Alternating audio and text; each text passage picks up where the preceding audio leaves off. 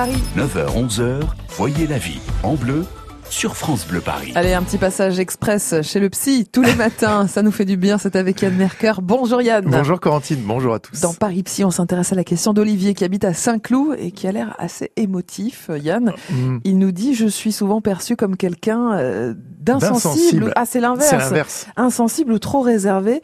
Euh, c'est vrai que je montre peu ou pas mes émotions, que ce soit dans ma vie professionnelle ou dans ma vie personnelle. Tiens, c'est marrant ça. D'où peut mm. venir cette difficulté? Avez-vous des conseils pour m'aider à m'exprimer davantage, euh, à dire mes émotions, à les gérer aussi pour avoir de meilleures relations.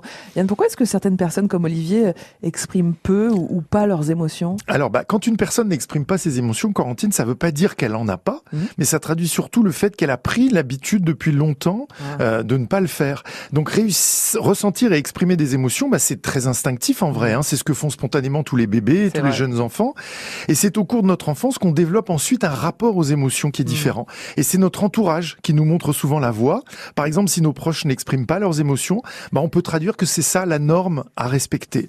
Et c'est en suivant cette logique que certaines personnes se coupent progressivement de leurs émotions et qu'elles apprennent à ne plus exprimer ce mmh. qu'elles ressentent. Alors la bonne nouvelle, c'est que c'est possible à tout âge de faire ce qu'on appelle une rééducation émotionnelle, si on le souhaite. Donc apprendre à gérer ses émotions, c'est trois grandes étapes. Euh, D'abord ressentir, hein, accepter mmh. de se connecter à ce qui se passe, de mesurer qu'il y a un ressenti dans notre corps. Ensuite, c'est savoir mettre des mots sur ce qu'on mmh. ressent, et ça c'est pas toujours simple, hein, nommer de manière précise. Euh, être contrarié ou vexé ou furieux, bah c'est pas la même chose.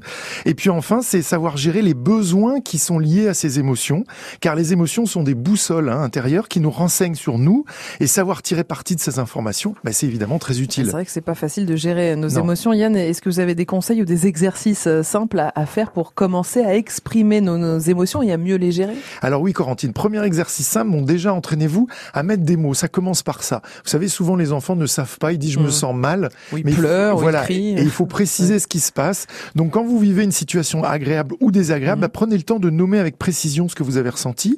Euh, et puis éventuellement, achetez-vous un petit carnet pour noter hein, les situations que vous avez vécues chaque jour, trois, quatre moments importants, mmh. et vous allez développer votre capacité à préciser. Autre exercice, quand vous ressentez une émotion désagréable, apprenez à clarifier donc le fameux besoin dont je parlais. Donc on sait que si vous avez ressenti par exemple de l'inquiétude, eh ben le besoin associé c'est d'être protégé ou rassuré. Mmh. Donc ça c'est important qu'à chaque émotion on retrouve le besoin à satisfaire.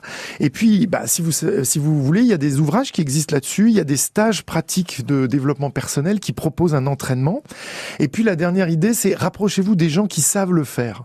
Parce que c'est important de modéliser les gens qui savent le faire. Donc euh, euh, faites en sorte de commencer à partager vos émotions avec eux.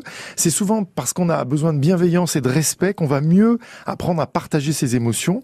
Et puis souvenez-vous, bah, pour mm. développer cette fameuse intelligence émotionnelle, lire des livres, c'est bien, mais mm. pratiquer avec des experts qu'on peut modéliser, ça c'est le top. il faut trouver le juste milieu alors hein, pour exprimer nos émotions. Avec des gens qui peuvent les recevoir. parce qu'entre ne rien dire et entre vivre toutes nos émotions au grand jour, c'est un peu compliqué. C'est trop, voilà. Merci. réguler. On va vous retrouver demain matin? Oui, demain matin, on va parler de ceux qui n'aiment pas l'imprévu. Hmm. Vous savez, qui paniquent pour un rien.